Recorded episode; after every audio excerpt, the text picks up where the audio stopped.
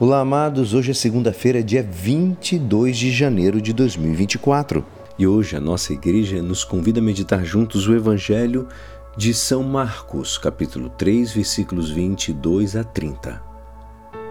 Naquele tempo, os mestres da lei que tinham vindo de Jerusalém diziam que ele estava possuído por Beuzebu e que pelo príncipe dos demônios ele expulsava os demônios. Então Jesus os chamou e falou-lhes em parábolas.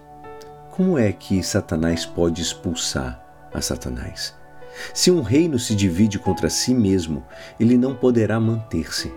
Se uma família se divide contra si mesma, não poderá manter-se. Assim, se Satanás se levanta contra si mesmo, ele se divide, não poderá sobreviver, mas será destruído. Ninguém pode entrar na casa de um homem forte para roubar seus bens, sem antes o amarrar só depois poderá saquear sua casa. Em verdade vos digo: tudo será perdoado aos homens, tanto nos pecados como qualquer blasfêmia que tiverem dito.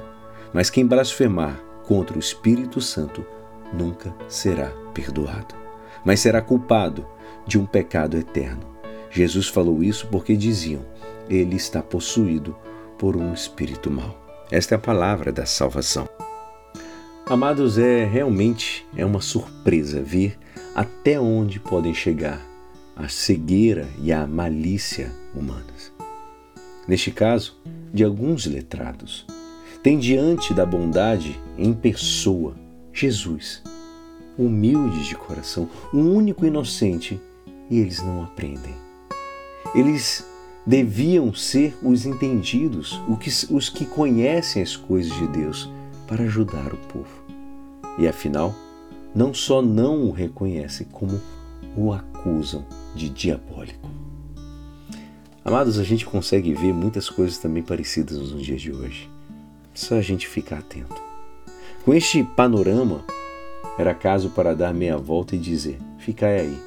Mas o Senhor sofre com paciência este juízo temerário sobre a sua pessoa.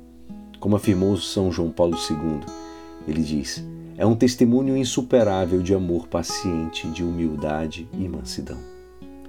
A sua condescendência sem limites leva-o inclusive a tratar de remover os seus corações argumentando-lhes com parábolas e considerações da razão, até que no final adverte com a sua autoridade divina que esse fechar de coração, que essa é uma rebeldia diante do Espírito Santo.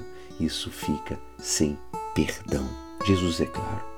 E não porque Deus não queira perdoar, mas porque para ser perdoado primeiro, cada um tem que ter reconhecer o seu pecado. Como anunciou o mestre, é longa a lista de discípulos que sofreram a incompreensão, quando agiam com toda boa intenção. Pensemos, por exemplo, Santa Teresa de Jesus, quando tentava levar a mais alta perfeição às suas irmãs. E não estranhemos, portanto, se o nosso caminhar aparecerem essas contradições. Serão indício de que vamos num bom caminho.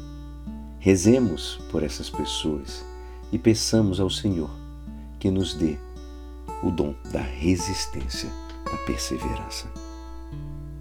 E é assim esperançoso que esta palavra poderá te ajudar no dia de hoje que me despeço. Meu nome é Alisson Castro e até amanhã. Uma abençoada semana. Amém.